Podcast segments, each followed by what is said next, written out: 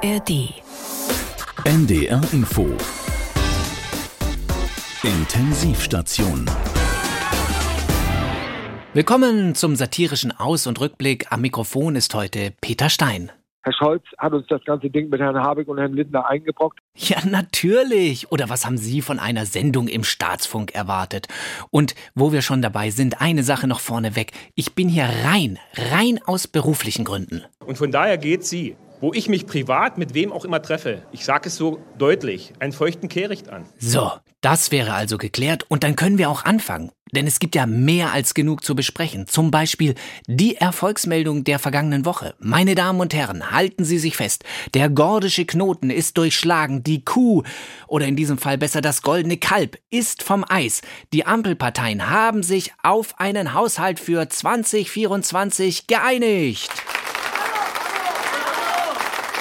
Ja, es geschehen noch Zeichen und Wunder, auch in der Politik und erst recht in einer Haushaltsbereinigungssitzung. Und die Ampel äh, hat noch zusätzliches Geld gefunden, sozusagen. Ja, es gibt seit dem Dienstag einen Jahresabschluss 2023. Daraus geht hervor, dass doch tatsächlich etwa 6 Milliarden Euro mehr zur Verfügung stehen, die übrig geblieben sind im letzten Jahr. Wahnsinn, oder?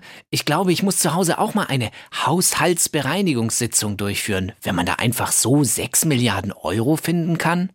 Kein Wunder also, dass zwischen SPD, Grünen und FDP plötzlich Friede, Freude, Eierkuchen herrschte. Immer faire, vertrauensvolle und auch freundschaftliche Verhandlungen. In faire Atmosphäre. Deswegen will ich am Anfang mich auch nochmal einfach bedanken. Ja, tschüss Ampelzoff. Das hier ist der Beginn einer neuen Ampelzeitrechnung. Überhaupt heißt es von dort, die strittigsten Gesetzesvorhaben seien nun verabschiedet. Jetzt komme die Erntezeit. Die Zeit, in der die Wähler erkennen könnten, dass die Ampel das Land auf Modernisierungskurs gebracht habe. So, dann zieht euch mal warm an da bei CDU, CSU, bei der AfD und dem Bündnis Sarah Wagenknecht und ganz frisch natürlich auch der Union. Hier kommt die Superampel, angeführt von Super Olaf. Zuversicht ist ja eines der Lieblingsworte des Kanzlers. Mit der kann man allerdings auch allein sein. Ach, und weil das mit der Einsamkeit ja wirklich doof ist, hat man das mit der Harmonie in der Ampel auch gleich wieder beendet. Die Ampelkoalition ist sich nicht einig über Steuerpläne für Eltern. Finanzminister Lindner will den Kinderfreibetrag erhöhen, das Kindergeld aber nicht. Das nannte SPD-Chef Klingbeil ungerecht. Also doch wieder alles beim Alten. Und das gilt nicht nur für die Bundesregierung. Das Wetter ist auch wieder im normalen Januarmodus angekommen. Und man hatte ja schon fast Entzugserscheinungen. Die Lokführer von der GDL auch. Die Gewerkschaft Deutscher Lokführer hat sich erneut entschlossen, das Angebot der Deutschen Bahn abzulehnen und in den Streik einzutreten. Herrlich, oder diese wohlige Kälte, die der legendäre Gewerkschaftsboss Klaus Weselski mal wieder verströmt bei der Ausrufung seines Sechstagestreiks. Das Land redet den ganzen Tag über Homeoffice, über die Vier-Tage-Woche und kein Mensch spricht über die Mitarbeiterinnen und Mitarbeiter im direkten Bereich. Ja, ja, aber wer kommt denn da auch noch mit in diesem ewigen Tarifstreit zwischen GDL und Bahn? Und die Bahn hatte doch gerade auch noch mal ein verbessertes Angebot vorgelegt. Ich akzeptiere und verstehe, dass viele, die das Angebot gelesen haben, das Tarif Deutsch so nicht verstehen. Ja, so ist es und diese Aussage habe ich ehrlich gesagt auch nicht ganz verstanden. Aber Sie sind sicherlich so freundlich und erklären mir und allen Bahnreisenden da draußen nochmal, wo genau das Problem liegt. Guten Tag, meine Damen und Herren, willkommen im ICE. Sie wissen, wer ich bin und das ist ja auch der gewünschte Effekt. Denn siehe, ich verkündige Ihnen große Freude. Dieser Zug wird am nächsten Bahnhof anhalten und fährt dann bereits in einer Woche weiter. Der Personalvorstand der Bahn, Herr Seiler und meine keineswegs mindergewichtige Wenigkeit sind der Ansicht, dass Sie unterdessen mal eine Woche durchschnaufen und überlegen könnten, ob Sie die Bahn wirklich brauchen. Wenn ja, werden Sie bitte Lokführer, damit ich endlich in Rente gehen kann. Mein Blutdruck ist, wie Sie wissen, recht hoch. Und ich kann Ihnen nicht einmal versprechen, dass ich auf diesem Streckenabschnitt die Beschränkung auf 260 einhalten kann. Falls nicht, erfolgt jeweils eine erneute sofortige Zwangsbremsung der gesamten Bundesrepublik.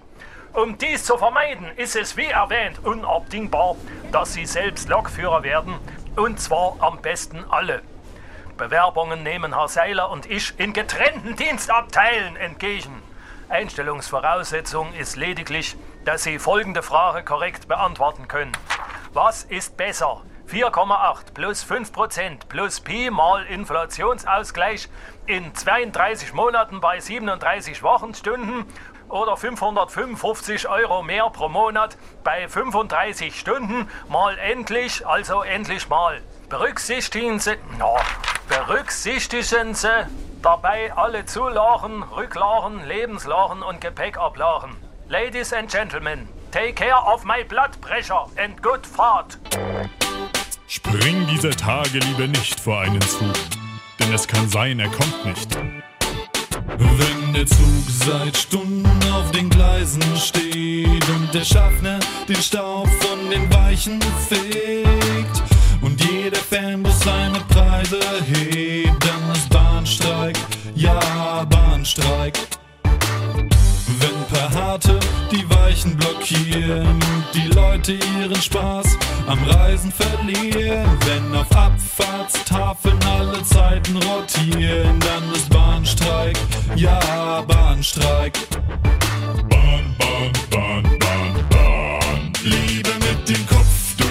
Wand, als mit dem Zug durchs Land. Das Ende des Streiks ist uns unbekannt. Mit dieser Bahn kommst du nicht nach Haus. Steig lieber aus und lauf. Und alle tanzen den Ankommen ist Boogie. Badu, du, du, Zug, Zug, Zug, Zug,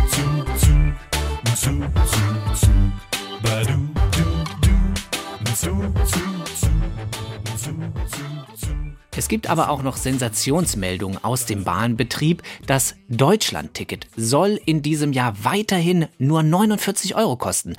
Darauf haben sich die Verkehrsminister endlich geeinigt, wobei Ehrlich gesagt, mehr wäre auch nicht wirklich okay gewesen, so oft wie die Bahn bestreikt wird und kein Zug fährt. Also vielleicht ist auch diese Nullrunde beim Deutschlandticket ein Verdienst von Klaus Weselski, dem Grögatz, dem größten Gewerkschaftsführer aller Zeiten. Irgendwie werden wir ihn hier schon vermissen, wenn der aktuelle Tarifkonflikt irgendwann mal gelöst ist und er tatsächlich in den Ruhestand geht. Ob es jemals so kommen wird? Wir sind auf alle Fälle vorbereitet. Die Bahn ist wieder im Gespräch, so wie man sie kennt. Alles unfähiges Management. Das weiß Klaus Weselski. Ob Süden, ob Norden. Das Eisenbahnsystem ist vom Management der DB in einen miesen Zustand gebracht worden. Und nun noch die Boni für den Vorstand, dass die Korken knallen. Aber die, die draußen die Arbeit machen, die sollen Gürtel enger schnallen. Der Chef der GDL sieht's gar nicht so sportlich. Das ist unwürdig und unverantwortlich. Er lässt seine Wut auf die da oben im Bahntower frei laufen. Die Führungskräfte, 3500 Stück, müssen mal die Frage beantworten, für was wir das brauchen. Ja, wofür?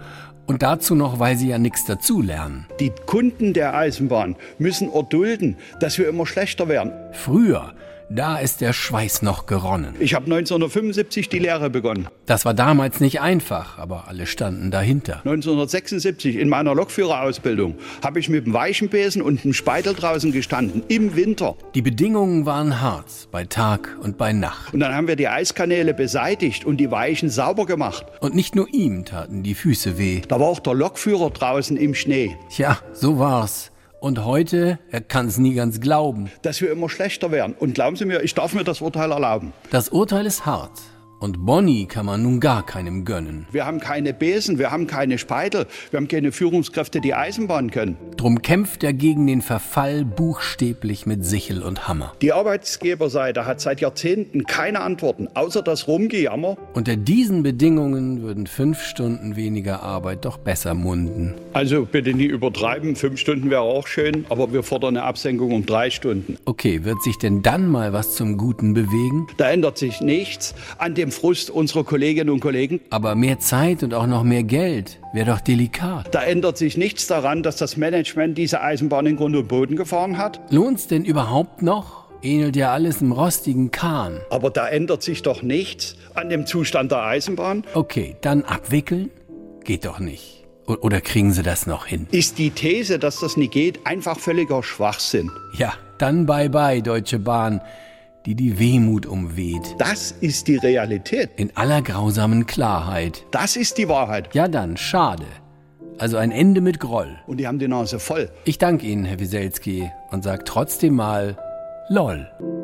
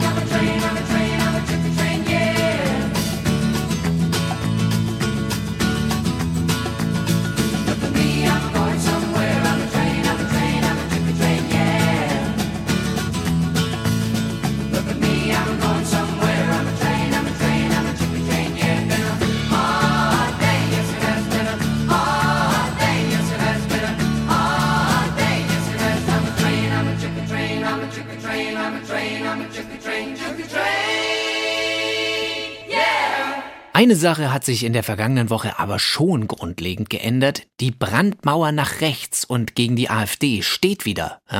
Das hat die aktuelle Stunde im Bundestag deutlich gezeigt. Ampel und Union warfen sich gegenseitig permanent vor, am Erstarken der AfD schuld zu sein. Ampel und Union geeint, das wäre auch zu vermessen gewesen. Aber immerhin, die schweigende Mehrheit hat ihr Schweigen gebrochen. Ja, Deutschland entdeckt das Demonstrieren wieder für sich und seine innige Liebe zur Demokratie. Und wenn eine Demonstration wie die Ihre in Hamburg wegen Überfüllung geschlossen wird, Überfüllung wegen Demokratie, sind wir auf gutem Weg.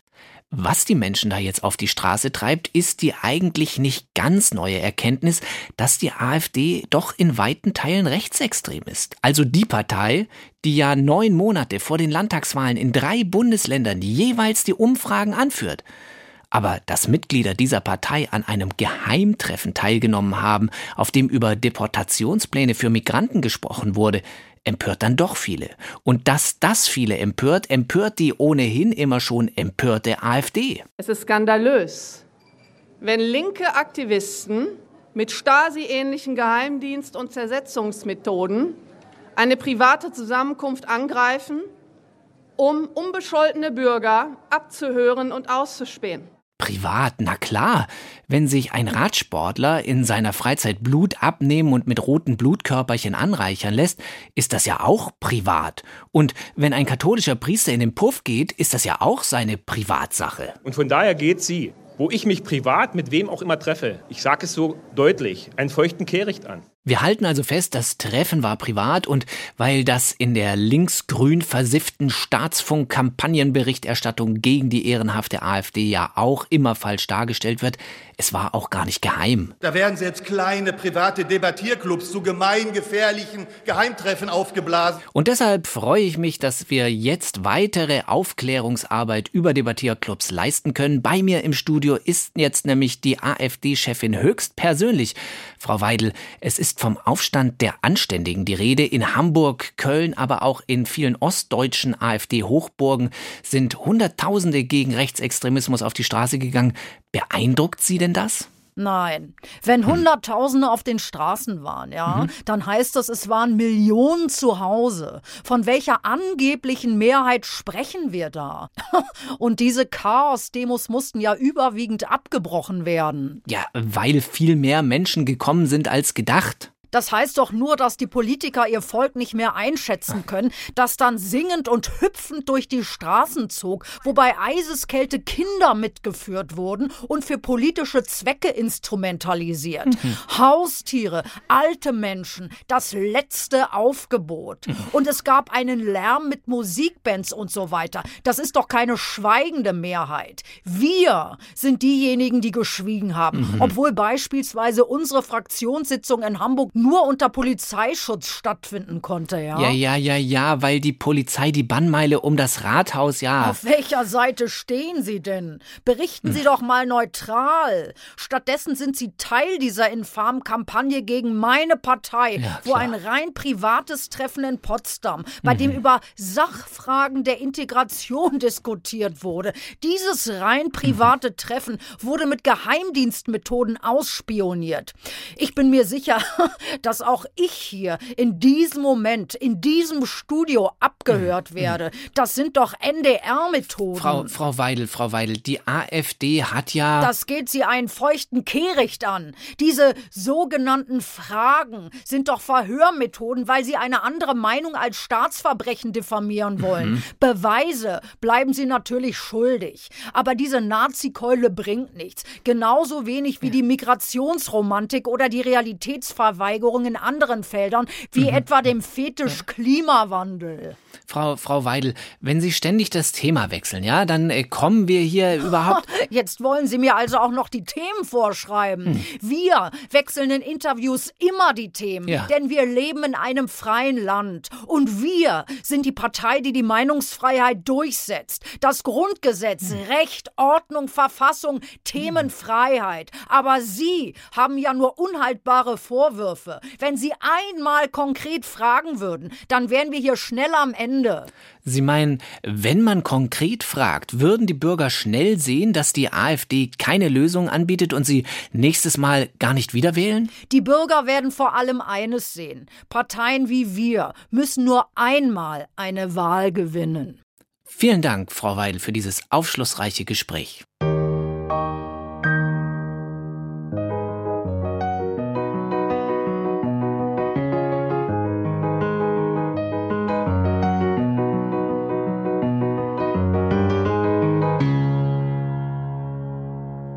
Also jetzt mal ganz spekulativ. Angenommen, ich schriebe mal ein Lied, in dessen Inhalt ich besänge, dass ich höchstpersönlich fände, Jürgen Elsässer sei Antisemit.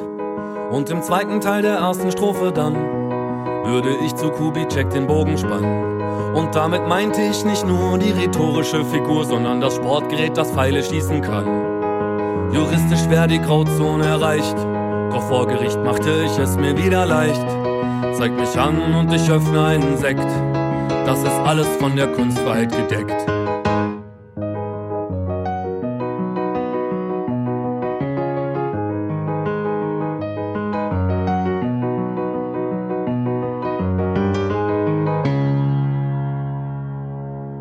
Also jetzt mal ganz spekulativ.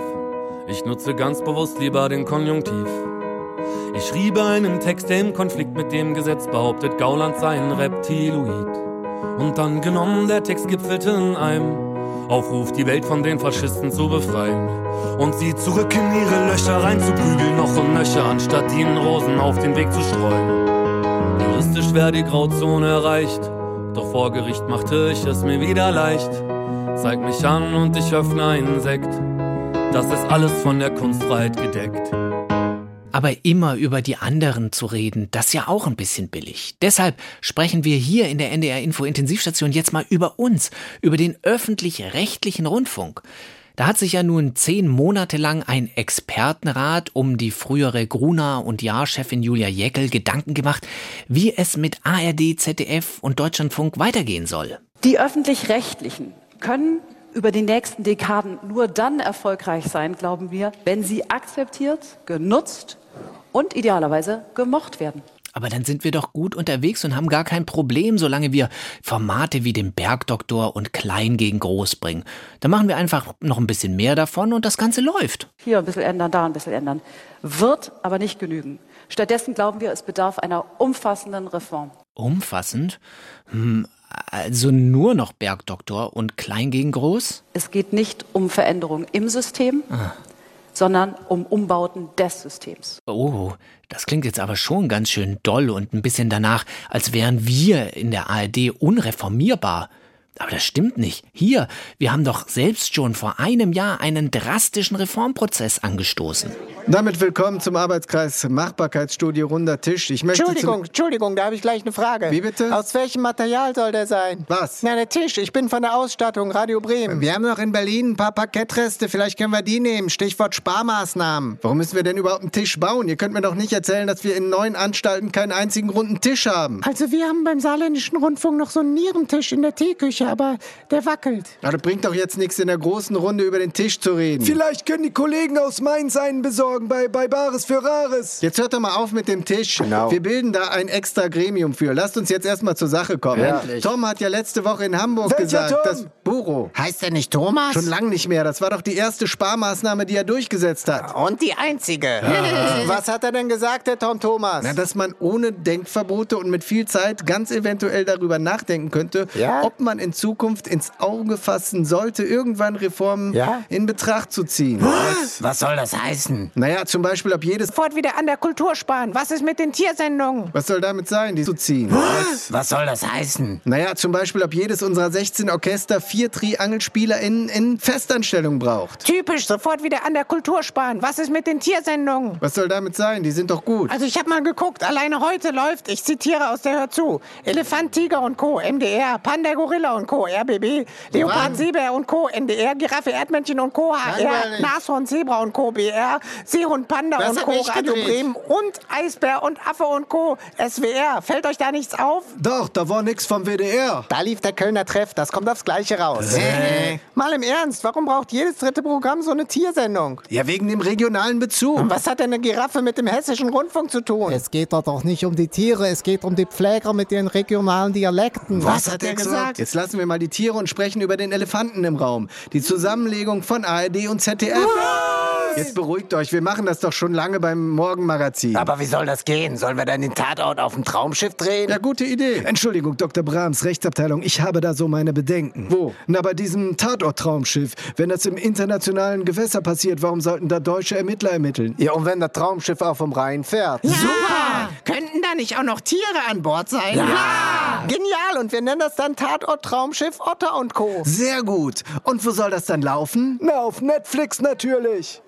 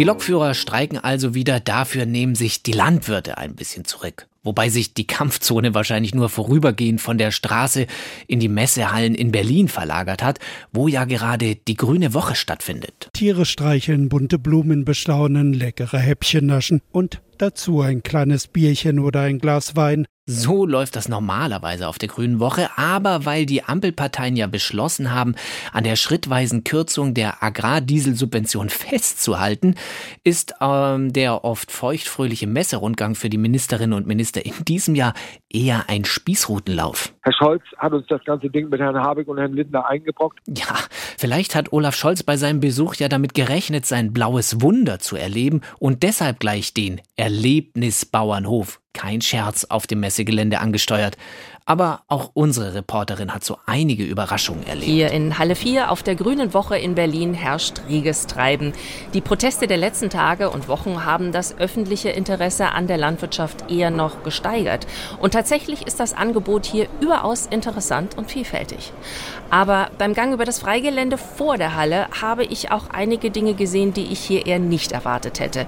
Um was es sich dabei handelt, möchte ich erfahren vom Landwirt Uwe Lambert aus Löningen, der zu den Organisatoren dieser Grünen Woche gehört. Herr Lambert, mal ganz ehrlich, das da vorne vor der Halle erinnert mich eher an einen Jahrmarkt oder eine Kirmes als an eine landwirtschaftliche Ausstellung. Sie spielen da sicher an auf unseren Hau den Lidl. Ähm, Sie meinen Hau den Lukas? Nee, nee, Hau den Lidl ist schon richtig. Also, weil äh, Lidl steht natürlich auch für Aldi, Rewe oder Edeka. Das Ding ist ja mehr symbolisch.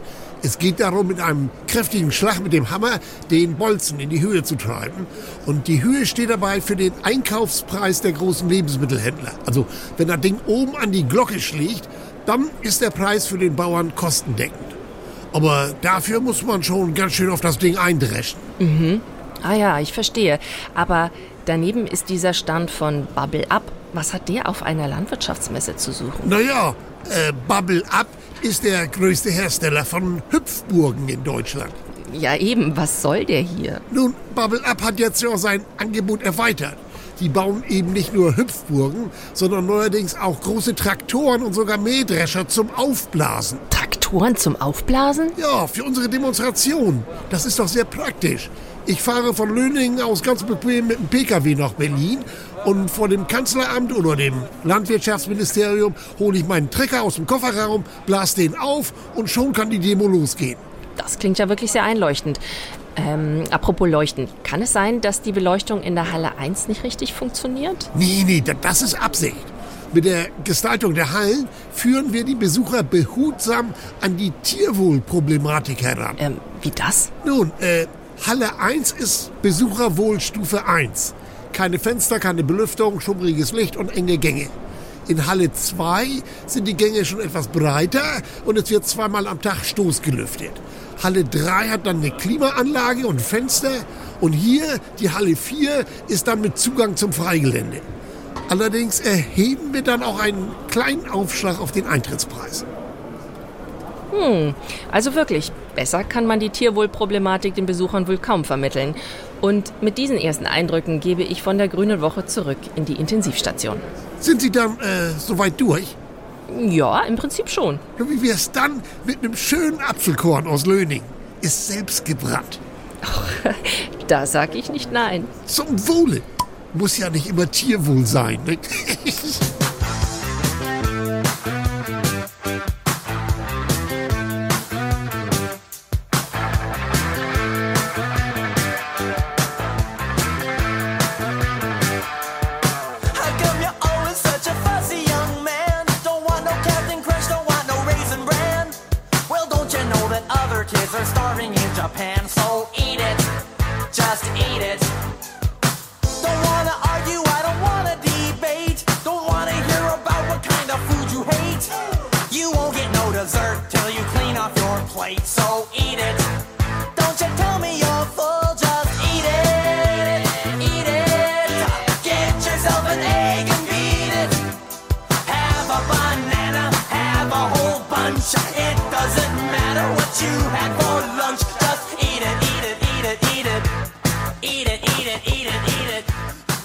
Der Haushaltsstreit, die Bauernproteste und jetzt die Grüne Woche und immer mittendrin Landwirtschaftsminister Cem Özdemir. An ihm zerren alle Biobauern, konventionelle Landwirte, Konsumenten, Klimaschützer und noch viele, viele andere.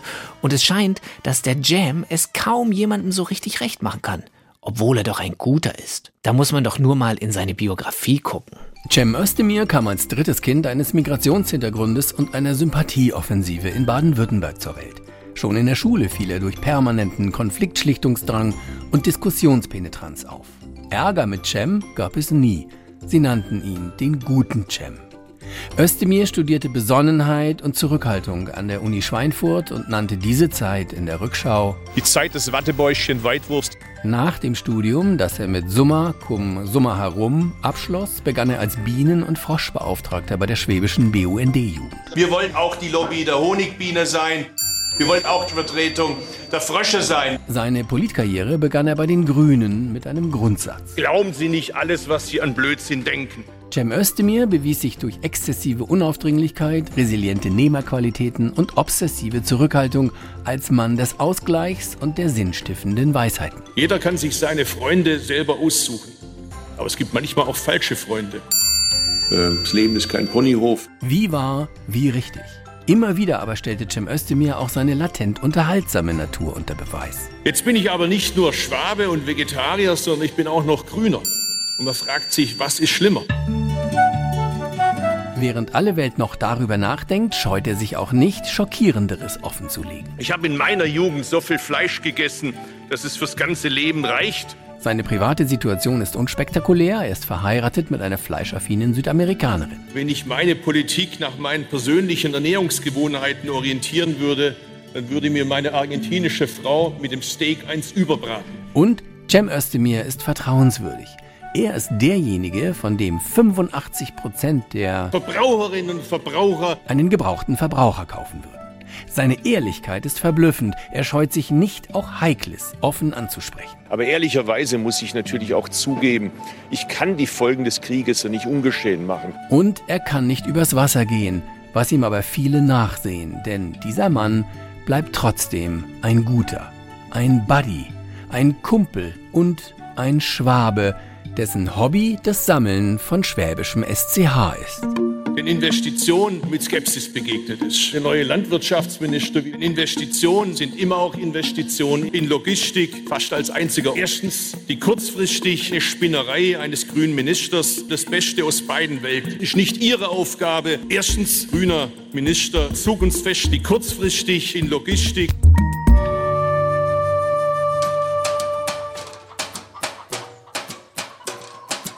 Sonne scheint, die Blumen blühen, die Wälder sie erwachen.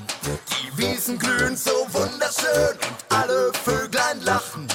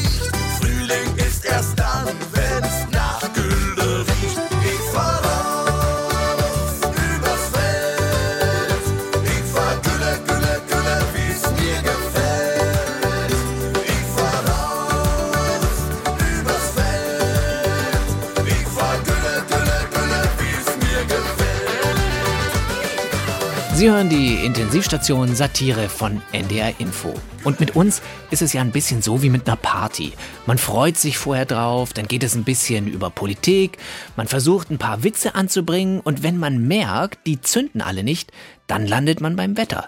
Da haben wir zwar jetzt auch wieder Normalzustand mit so einem Uselwetter bei 8 Grad, aber wie krass war das bitte letzte Woche? Regen, Eis und Schnee und das im Januar. Das ist ungewöhnlich, zuletzt zu beobachten 1987. Ja, kein Wunder also, dass viele dachten, sie seien im komplett falschen Film. Temperaturen unter Null, ungemütlich, kalt und früher dunkel. Und dann noch dieser Schnee. Was ist das? Kokain nicht, oder? Nach The Day After Tomorrow kommt jetzt Winter. Der neue Blockbuster von Roland Emmerich. Ich konnte heute nicht mit dem Fahrrad zur Arbeit, musste die Öffis nehmen. Nichts für schwache Nerven oder Schuhe ohne Profil. Winter. Der Chaos-Schocker von Roland Emmerich. Eine Gesellschaft am Rande der Verzweiflung. Temperaturen um minus 10. Schneefall auf Autobahnen. Dunkel um halb fünf. Winterfahrplan der Bahn. Winter. Erleben Sie, wie der Winter ein ganzes Land lahmlegt. Meine Eltern hatten mir früher einmal davon erzählt. Die hatten damit kein Problem. Ich hab's nicht für möglich gehalten. Erleben Sie die Dramatik von E-Autos in Schneestaus auf Autobahnen. Heizung aus und kein ADAC mit Decken oder Tee. Winter. Das grausame Spiel der Gezeiten. Gnadenlos inszeniert. Sehen Sie den jetzt schon gruseligsten Horrorschocker 2024. Winter. Normal war gestern, heute ist Chaos. Keine Ahnung, wie der Petersen das macht, aber es sind erschreckende Bilder. Winter. Jetzt auch beim Streaming-Anbieter Noseflix. Direkt aus der Nase. Winter. Der neue Film von Roland Emmerich. Schonungslos. Winter. Bist du schon so weit? Tja, und große Überraschung, wir sind noch nicht so weit. Räumdienst habe ich seit einer halben Stunde hier nicht mehr gesehen. Die haben keine Chance, den Berg hochzukommen. Schneeketten sind seine letzte Chance. Ja, aber wie kriegt man die Dinger noch mal dran? Verdammt, ist das lange her. Zuletzt zu beobachten 1987. Für viele Autofahrer begann die Winter-Challenge ja aber nicht auf der Straße, sondern noch auf dem Parkplatz. Ich hatte heute in der Früh schon das Problem, dass mein Auto eingefroren ist. Ich musste mit warmem Wasser das Auto frei machen. Das nenne ich mal Leben am Limit, ja? Sehr zur Freude der Autoglaser, denn wenn man die Scheibe versucht mit warmem oder gar heißem Wasser aufzutauen, kann es durch den Temperaturunterschied passieren, dass die Scheibe reißt, ja? Viele setzen ja auch auf ein anderes bewährtes Mittel, das zuletzt 1987 zu beobachten war, das Warmlaufen des Motors im Stand. Das schädigt allerdings das Auto und ist wegen der Lärmbelästigung sogar verboten, ja? Kann 80 Euro kosten. Es gibt also inzwischen riesige Wissenslücken rund um das Thema Winter und um die zu schließen, gibt es jetzt eine Neuauflage eines der erfolgreichsten Bildungsformate im deutschen Fernsehen überhaupt, das passenderweise seit ziemlich genau 20 Jahren immer im Januar läuft. Ich bin im Schnee! Holt mich hier raus! Herzlich willkommen im Wintercamp 2024. Unsere möchtegern Promis. Du meinst wohl Durchschnittsbürger? Genau. Egal. Jedenfalls müssen sie sich richtig warm anziehen, um diese neue Runde im Wintercamp zu überstehen. Aber doch nicht in echtem Schnee, oder? Doch. Boah, das geht ja zur Sache. Wann hast du zuletzt echten Schnee gesehen? Letzte Woche, aber trotzdem ist natürlich jeder einzelne Schneeschauer für die meisten von uns im Jahr 2024 eine gigantische Herausforderung und absolut unerträglich. Aber du bist auch absolut unerträglich. Das stimmt und deswegen schalten wir jetzt direkt runter zu Meteorologe Bob. Bei ihm sitzt nämlich schon unsere Kandidatin Marie. So, Marie, für minus drei Grad ist ein T-Shirt und sonst nichts eventuell zu wenig, oder? Deine heutige Winterprüfung ist deshalb das hier. Was ist das? Das, liebe Marie, nennt man Pullover. Du musst hier unten rein und dann deinen Kopf und die Arme hier oben wieder rausstrecken. Das schaffe ich nicht. Das, habe ich noch nie gemacht. Oh, oh, oh Gott, ist diese Aufgabe krass schwer. Wird Marie die Herausforderung annehmen? Während sie noch überlegt, präsentiert Meteorologe Bob Kandidat Tim seine heutige Prüfung. Tim, vor dir stehen zwei Autos im knöcheltiefen Schnee. Nur eins davon hat Winterreifen drauf, das andere Sommerreifen. Du musst entscheiden, mit welchem du losfährst. Sag mal, spinnt ihr? Woher soll ich das denn wissen? Der letzte Winter ist doch ein, ein ganzes Jahr her. Eine super schwere Aufgabe, die Tim da bekommen hat, oder? Wahnsinn. Aber welche Winterprüfung hat Meteorologe Bob für Leonie? Sehen wir es uns an. Leonie, du hast bei der letzten Prüfung versagt. Es ist dir nicht gelungen, in meinem Wetterbericht das Wort Frost den Minustemperaturen zuzuordnen. Oh, ihr seid so fies, ey. So fies. Als ob das jemand kann. Oh. Aber du hast noch eine Chance, weiterzukommen. Deine Aufgabe? Du musst versuchen, trotz Schnee und Eis, trotz Bahnstreik und leerer Autobatterie, den Bäcker da hinten in 500 Meter Entfernung zu erreichen und Brötchen zu kaufen. Das kann ich nicht. Wollt ihr mich umbringen? Wie soll ich denn da hinkommen? Ist ja schon Schneechaos. Mindestens zwei Zentimeter. Scheiße. Das klingt nicht gut. Ob Leonie sich dieser unglaublich harten Winterprüfung trotzdem stellt, das sehen wir gleich nach der Werbung im Wintercamp. Ich bin im Schnee, holt mich hier raus! Also ich finde das super. Dieses Format vermittelt ja nicht nur längst vergessenes Wissen über den Winter und den Umgang damit. Nein, es holt auch das Wetter aus der Schmuddelecke. Sind wir doch mal ehrlich, es traut sich doch heute kaum noch ein Mensch über das Wetter zu reden. Huhu, morgen, Herr Nachbar. Morgen. Das ist ja mal ein Wetterchen, ne? Ja, jetzt gucken Sie, ne? Bitte? Naja, Erderwärmung, das ist ja wohl hiermit widerlegt. Naja, ich... Ja, erst Panik machen und, und dann kommt gar nichts mehr. Ich hab doch nur... Ich gebe Ihnen gleich, ich hab doch nur... Was ist das für ein Geschrei da unten? Das war mal eine ruhige Gegend hier, aber ist ja nichts mehr wie früher. Er hat angefangen. Ich? Natürlich, Sie haben angefangen mit dem Wetter. Dabei ist doch Schnee im Januar ganz normal, habe ich gesagt. Ja, aber die Ampel macht ja gleich die Schulen dicht, ne? Naja, das machen ja eher die Kommunen, oder? Ja, sicher. Die Ampel kümmert sich ja lieber um, um Radwege in Peru für 300 Milliarden. Früher haben die die Schulen nicht dicht gemacht und wir hatten Schnee von Oktober bis März. Und zwar Meter hoch. Wir mussten stundenlang buddeln, bis wir die Schule überhaupt gefunden haben. Und Genau. das war erst das Dach.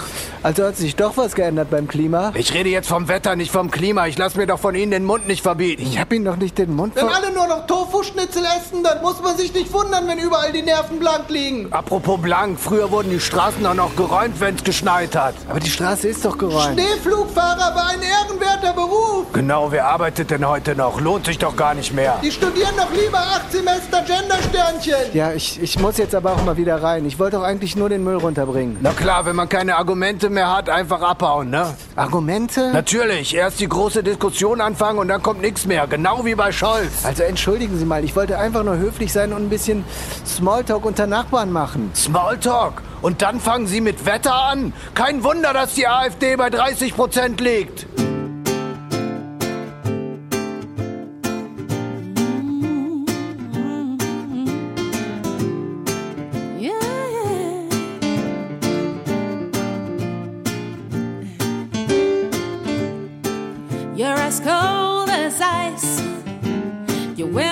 To sacrifice our love.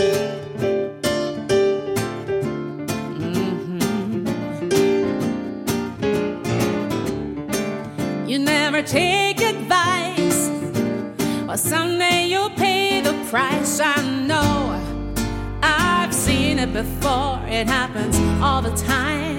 You're closing a door, you leave the world behind. You're digging for gold, you're throwing away a fortune and feelings. Well, someday you'll pay. Oh, yeah.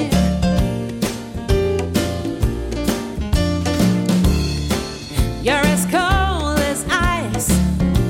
You're willing to sacrifice our love.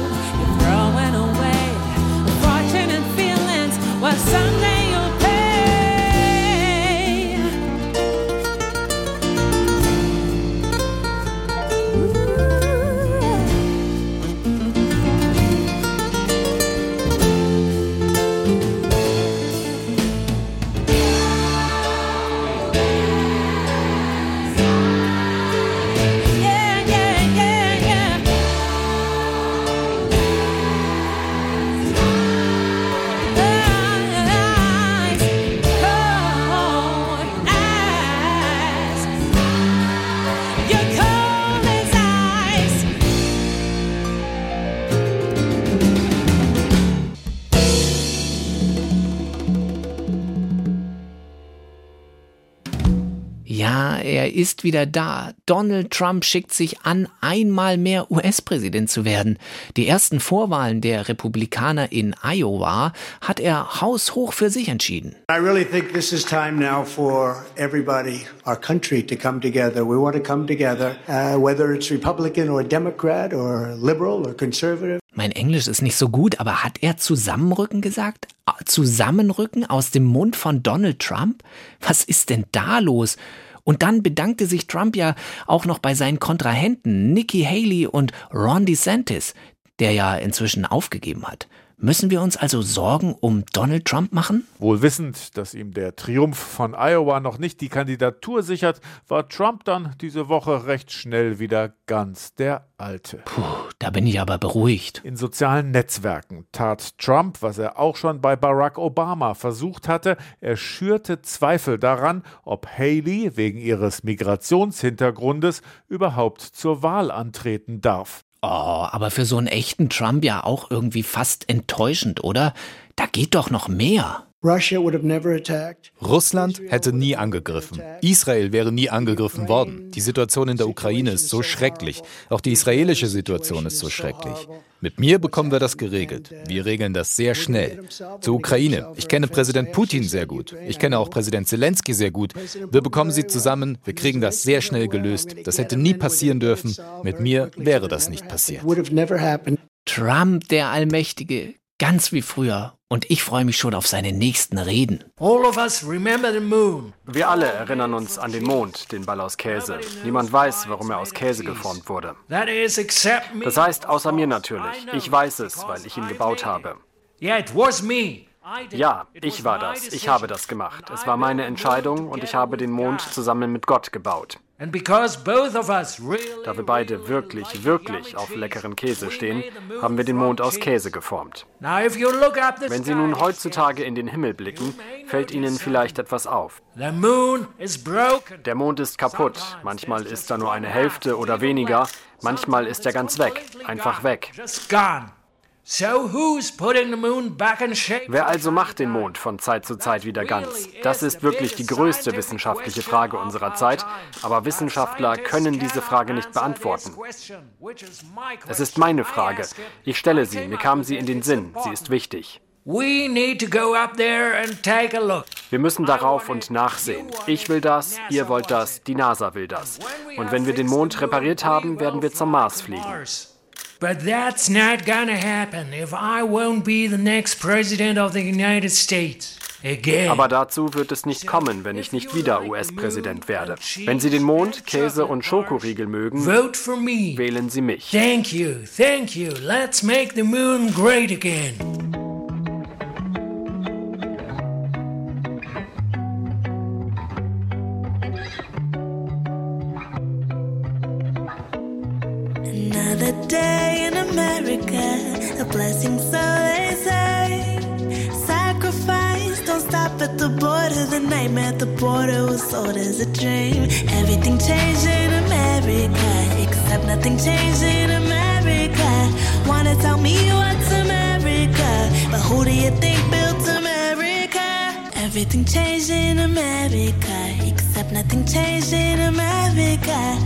Tell me what's America, but who do you think built America?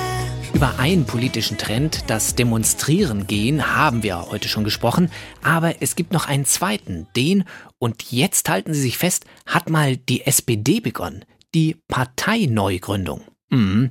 Ich gebe zu, die WASG ist längst vergessen, aufgegangen in der Linkspartei. Und aus der Linkspartei heraus hat sich ja gerade das Bündnis Sarah Wagenknecht gegründet, das ja nach Meinung vieler Demoskopen der AfD schon bei der Europawahl und bei den Landtagswahlen in diesem Jahr ordentlich Stimmen abjagen könnte. Und gleiches versucht jetzt auch noch eine neue rechte Partei. Der frühere Verfassungsschutzpräsident Hans-Georg Maaßen hat von den Mitgliedern der Werteunion, übrigens ein eingetragener Verein, kein Teil der CDU-CSU, also hat er den Auftrag erhalten, eine Partei, eine neue Partei zu gründen, und zwar mit dem Namen Werteunion. Zersplittert also unsere Parteienlandschaft jetzt komplett? Diese Frage stelle ich an Professor Rüdiger von Strohwegen, der sich diesen Prozess genau angeschaut hat. Guten Tag, Herr Professor. Willkommen in der NDR Info Intensivstation. Hallo, Herr Stein. Wie beurteilen Sie als Politologe diese beiden Parteigründungen? Ich äh, bin kein Politologe, ich bin Physiker, also äh, genau genommen Atomphysiker, also mit Quantenphysik und so. Äh, aber was hat das denn nun mit den Parteigründungen zu tun? Ganz einfach. Es handelt sich dabei um ganz normale Zerfallsprozesse, mhm. die wir auf atomarer und subatomarer Ebene sehr gut verfolgen und beschreiben können. Sie mhm. kennen ja vielleicht das Daisy hier in Hamburg. Ja, also äh, nicht persönlich, aber gehört habe ich davon schon, ja? Fein, das muss reichen. Mhm. Also mal ganz einfach gesagt, wenn Sie Materie mit hochenergetisch geladenen und stark beschleunigten Teilchen beschießen, mhm. dann können Sie damit Spaltprozesse einleiten. Wenn Sie das sagen, ja. Mhm. Sage ich. Und sehen Sie, so ist es auch bei Parteien. Eine Partei ist grundsätzlich erst einmal eine träge Masse. Sie mhm. versucht auf ihrer Position zu beharren.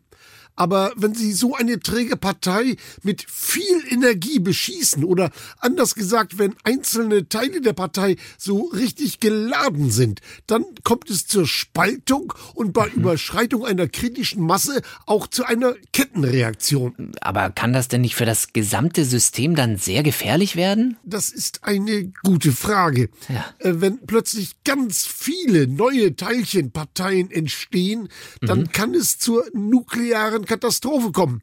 Mhm. Also in der politischen Ebene hieße das, dass die Demokratie sozusagen implodiert und das Land unregierbar wird. Mhm. Aber äh, das ist nicht zwangsläufig so. Das Wochenende hat ja gezeigt, dass es auch möglich ist, die breite Masse zu aktivieren. Mhm. Und wenn das der Fall ist, können Sie auch bei der Werteunion den Geigerzähler beruhigt in der Tasche lassen. Und äh, nebenbei gilt ja auch für Parteigründungen, je höher die künstliche Erregung ist, desto kürzer ist häufig auch die Halbwertzeit. Da wird dann die Oppositionsbank zum Abklingbecken und der Spuk nimmt ein schnelles Ende. Na, das nenne ich dann mal strahlende Aussichten. Herr Professor, vielen Dank für Ihren Besuch hier in der Intensivstation. Gern.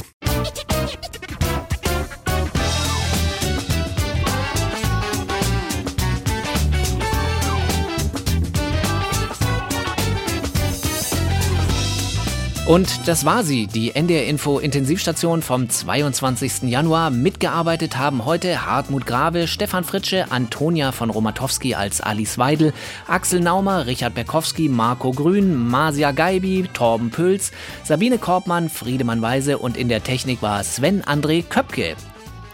Mehr Satire und sogar mit Bild gibt es online bei den Kolleginnen unserer Schwestersendung Extra 3 unter www.x3.de.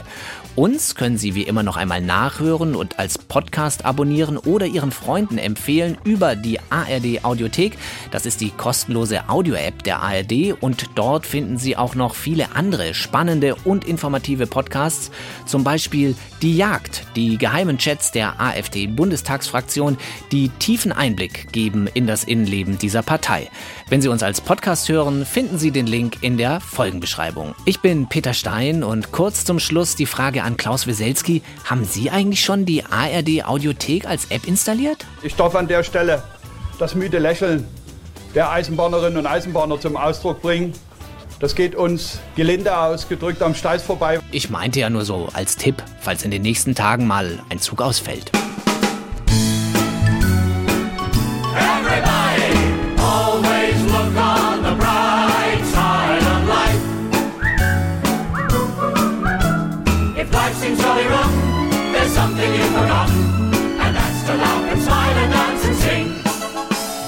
Feeling in the dumps. Don't be silly chumps. Just purse your lips and whistle, that's the thing. And always look on the NDR Info Intensivstation. Die Radiosatire.